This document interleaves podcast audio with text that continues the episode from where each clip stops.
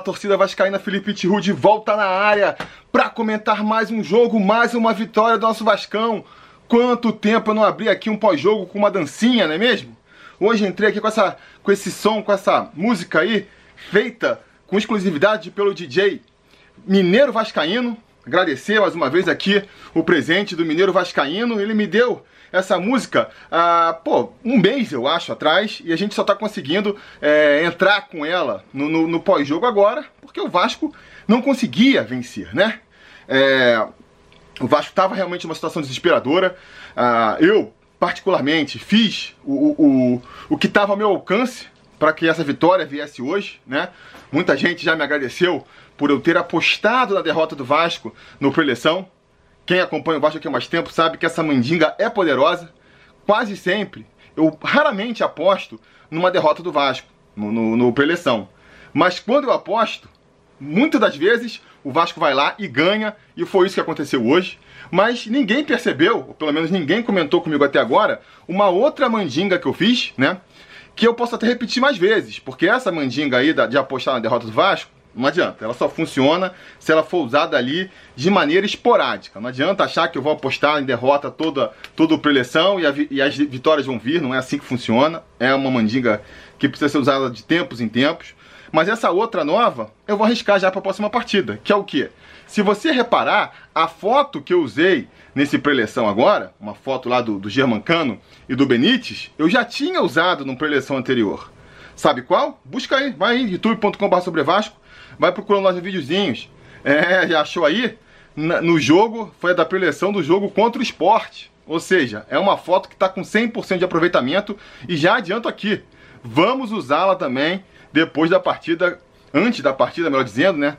Na, no preleção da partida contra o Atlético Paranaense na próxima semana. Mas agora, falando sério, né? É, vou primeiro atualizar o que aconteceu do preleção até a hora da partida, a gente teve uma notícia ruim, que foi aí a, a ausência do Benítez, né? Foi cortado da partida por uma contusão, o que escancara aí o, o grande problema de se falar é, na contratação do Benítez, na compra definitiva do Benítez, 20 milhões por 60% do passe. É óbvio que é importante contar com o Benítez nessa reta final, e acho que ninguém discute isso, mas é complicado também você investir tanto num jogador que deixa tanto o Vasco na mão, né? E não é uma coisa pontual desse ano, dessa temporada. É o histórico dele. É um jogador que joga pouco ao longo das temporadas. Isso é problemático. Mas eu faço mais uma vez o convite aí para vocês assistirem a live que o Garoni fez essa semana, mostrando é, é, esses problemas do Benítez, né? Enfim, é, eu espero que que pelo menos o empréstimo, né? O Salgado consiga pelo menos prorrogar esse empréstimo aí, convença o Independente a, a deixar de, de ser jogo duro, né? Independente, olha só, o seu, seu jogador que você me emprestou aqui vive machucado.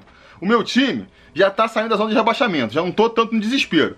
Então você alivia aí, prorroga, a gente combina aqui um, um, um a mais aí para vocês, ou então fica com isso aí, vai vender. Porque eu acho que realmente, é, por esse preço, a não ser que realmente tenha aí ó, ofertas da, da, da, da, dos Estados Unidos, da Arábia, onde lá os caras estão com dinheiro sobrando e, e pagam em, em, dólar, né? Pode ser, se tiver essas propostas, se o jogador quiser ir também, né? Tem que ver isso aí, pode ser.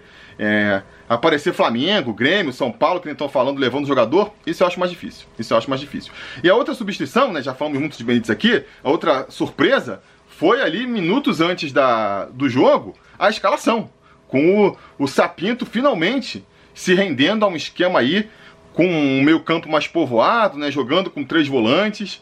É, foi, para mim, um sopro de esperança para a partir daí, porque eu estava certo de que ele ia insistir naquela no, no esquema lá no 4-5-2, né?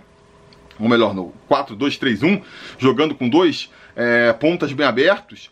O, que não é, o problema não é o esquema em si, né? O problema são os jogadores que ele tem para fazer isso. Tava imaginando, pô, vai começar com Vinícius e com Torres, ou com Ribamar, né? O Thales ainda tá estava suspenso, não podia ser o Thales.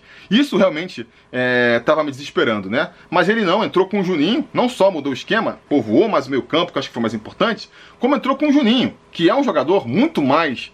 É, é, entrega muito mais para o time do que Vinícius, do que Ribamar, do que Gustavo Torres, né? Então, assim, mais do que a questão de um esquema, é a questão de você conseguir escalar quem de melhor você tem no elenco. Essa que é a grande questão.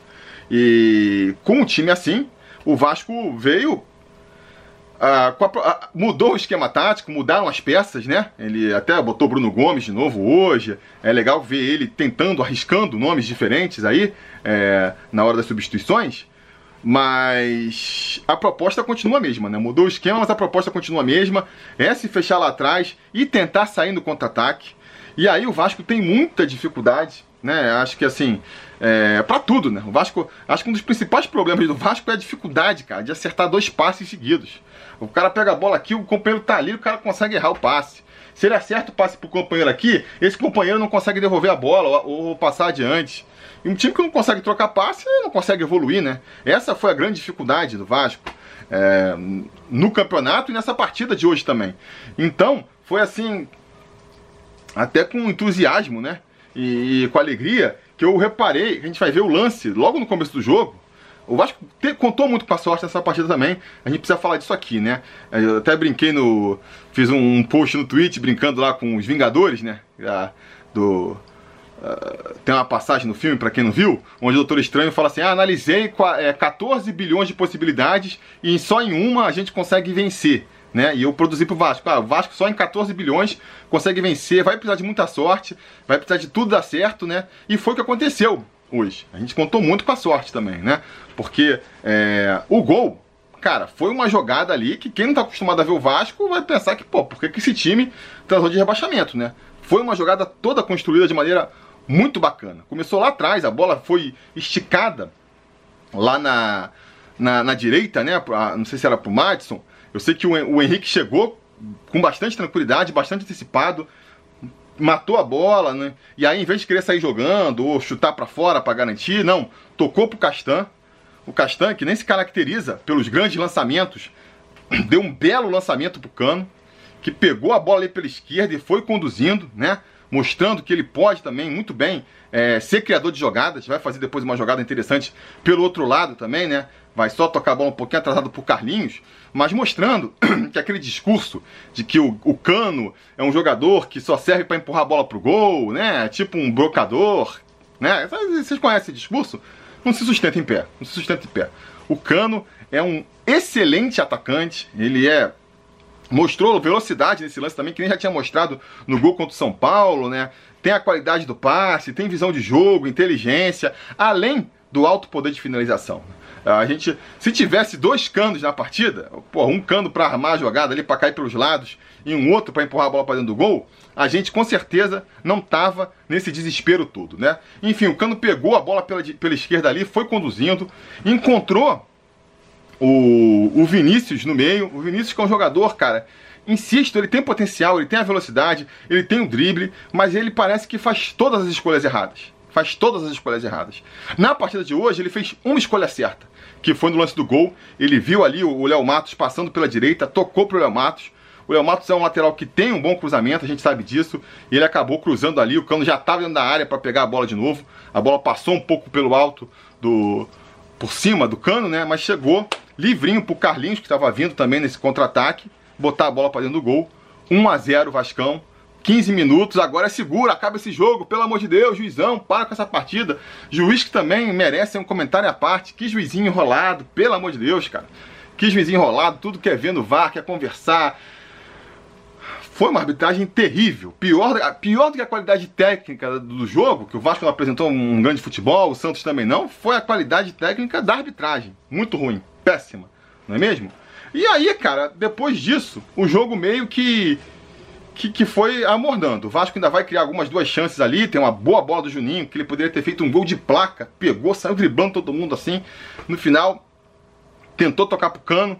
Se ele acerta aquele passe, pô, o Cano com certeza metia aquela bola pro fundo das redes.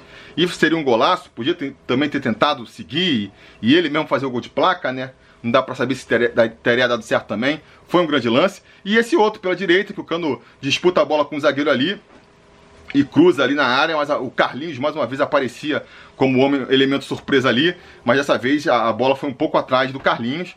Depois disso o jogo começou a esfriar, né? O Vasco tentou administrar, o Santos não parecia também assim muito, é, como é que se fala, muito interessado, motivado na vitória, queria vencer, estava tentando vencer, mas sem aquela coisa, né? Aquela ânsia, aquela necessidade de vencer a partida.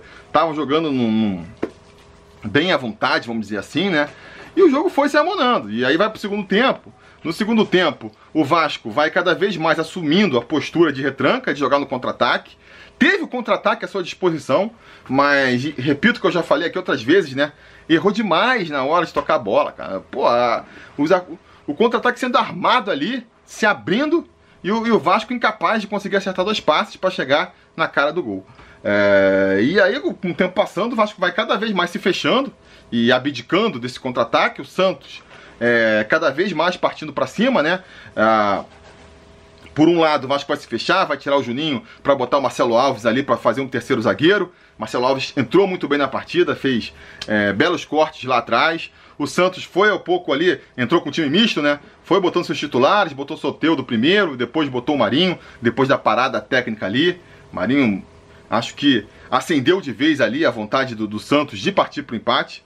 Mas o Vasco foi se segurando, botou o Gustavo Torres no lugar do Vinícius, botou o Pikachu no lugar do Carlinhos, é, o Bruno, que eu já falei, né? O Bruno Gomes também entrou bem aí no lugar do, do, do Marco Júnior. E botou também, já falei aqui quatro substituições, né? Teve o Thiago no final da partida ali para entrada do. Tirou o cano para o Thiago Reis, que perdeu uma bola ali, não sei se seria impedimento, né? Mas que também, Thiagão, tu não pode perder essa bola, tu tá ali só para isso. O Pikachu rouba uma bola ali na saída do Marinho, na saída de bola do Santos. A bola sobra ali pro Thiago Reis, o Thiago Reis não consegue nem fazer o gol, né? Enfim, é... vai ficando aquele jogo desesperador no final. Porra. O Santos estava, insisto, né? Uma draga também. Não conseguia criar grandes chances lá na frente. Quando criava as chances, desperdiçava. Fernando Miguel bem teve que fazer ali umas 4, 5 defesas importantes. Mas o fato é que o Vasco conseguiu. O juiz, juizão esticou a pô do jogo, 9 minutos de prorrogação. É, uma vez que venceu o jogo, né, a gente pode até falar que o Vasco jogou ali, soube, teve experiência para cozinhar o jogo, esfriar a partida, aquela enrolação toda, né? É, mas quase mata o torcedor vascaíno do coração, né? Pelo amor de Deus, quase mata o torcedor vascaíno do coração. Uh, mas o importante, cara, é que o Vasco consegue aí uma vitória depois de tanto tempo. São quatro pontos nas últimas duas rodadas. Quem imaginaria isso? A gente que estão fazendo as contas aí, o Vasco tem que ganhar seis jogos. Quem imaginava que um desses seis jogos ia ser contra o Santos, né? Então agora não são mais seis, são cinco. E aí daquela lista que a gente tinha, já, já, já vai diminuindo, né? A gente só não vai conseguir sair da, da zona de rebaixamento ainda, né? Mesmo que o, que o, o Bahia pontue agora contra o Flamengo, é, a gente está empatado com ele em 28 pontos, eles têm uma vitória a mais que a gente. A gente não vai sair da zona de rebaixamento, mas pelo menos a gente cola lá em cima. Porque se a gente perdesse agora, ou mesmo empatasse, a gente já está muito mais próxima daquela zona que está se afundando lá no rebaixamento, o pessoal que está se afundando, Botafogo, Curitiba, Goiás, do que ali do pessoal que está tá brigando para sair, né? Então essa vitória é fundamental. Eu acho que o time, mal ou bem, evolui, né? Está se mostrando um time mais competitivo, tá, tá a marcação voltou a ser um time mais vibrante. A gente está vendo que é um time mais vibrante, né? É, correndo mais, se entregando mais. Não sei o que, que aconteceu lá na, na no elenco, né? Nem dá para dizer que foi pela função das eleições, porque contra o Fluminense já tinha se mostrado assim também. É, então acho que está mostrando um pouco mais de vontade, empenho. Acho que talvez tenha sido é, é, a, até aquela, aquela a, a invasão lá da, da, da, torcida tenha funcionado pelo, pelo um jeito meio é, transversal, assim. Não foi o que eles imaginaram, mirou na lua, mas acertou as estrelas, aquele papo. Porque dizem, né, o que a gente, o que a gente ouviu é que uh, o Sapinto ganhou respeito do do, do, do, do, grupo, né? Quando se meteu ali entre o. Saiu na frente dos jogadores ali na, na, na discussão com os torcedores, falou: não, a culpa é minha, sou eu, os caras são bons, estão se esforçando.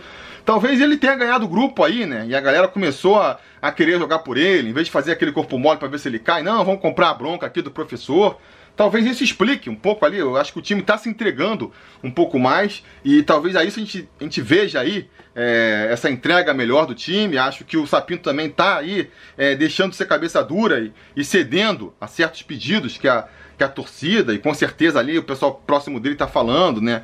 É, essa coisa de jogar com três volantes, dar mais chance para o Juninho, aproveitar o Bruno Gomes aí que foi lá na seleção sub-20 fez boas partidas como é que ele pode nem ser aproveitado no time do Vasco. Então isso também vem ajudando, né? E, e talvez isso seja suficiente para a gente conseguir aí, é, no sofrimento, ganhar os pontos necessários para escapar do rebaixamento. Não precisa de muito, né? Vai continuar com o sofrimento, vai continuar, porque não vejo esse time. É, o esquema tático já é um esquema, né? De você se defender saindo contra-ataque. Que, que, induz ao sofrimento, vamos dizer assim. E a qualidade técnica do time é muito ruim, né? Insisto, os caras não conseguem tocar dois passes, quando consegue, não consegue finalizar. Então, assim, tem uma limitação técnica ali que só vai ser resolvida quando esse elenco for reformulado, numa próxima temporada. Vamos ficar torcendo para isso. Até lá, vamos ter que ir com isso mesmo. Mas eu acho que a gente ganha uma esperança, né? Depois dessas duas partidas, é, de, de poder voltar a sonhar com vitórias. Porque a gente até então tá vendo jogos que você olhava pro time e falava, cara, como é que esse Vasco vai ganhar de alguém? Entendeu? É o que eu falei no preleção. A minha preocupação não é o Santos perigoso, a minha preocupação é o time do Vasco, que, que parece inofensivo, né? Continua bastante inofensivo, criou muito poucas chances de gol ainda, mas pelo menos já criou o suficiente para sair com uma vitória. Já criou o suficiente para sair com uma vitória. Então, é... a gente sai animado com essa vitória, com certeza, né? Apesar da partida ainda ter sido ruim, mas vamos torcer para essa boa fase do Vasco, que, repito, está dois jogos invictos, né? Quatro pontos aí nas últimas duas rodadas.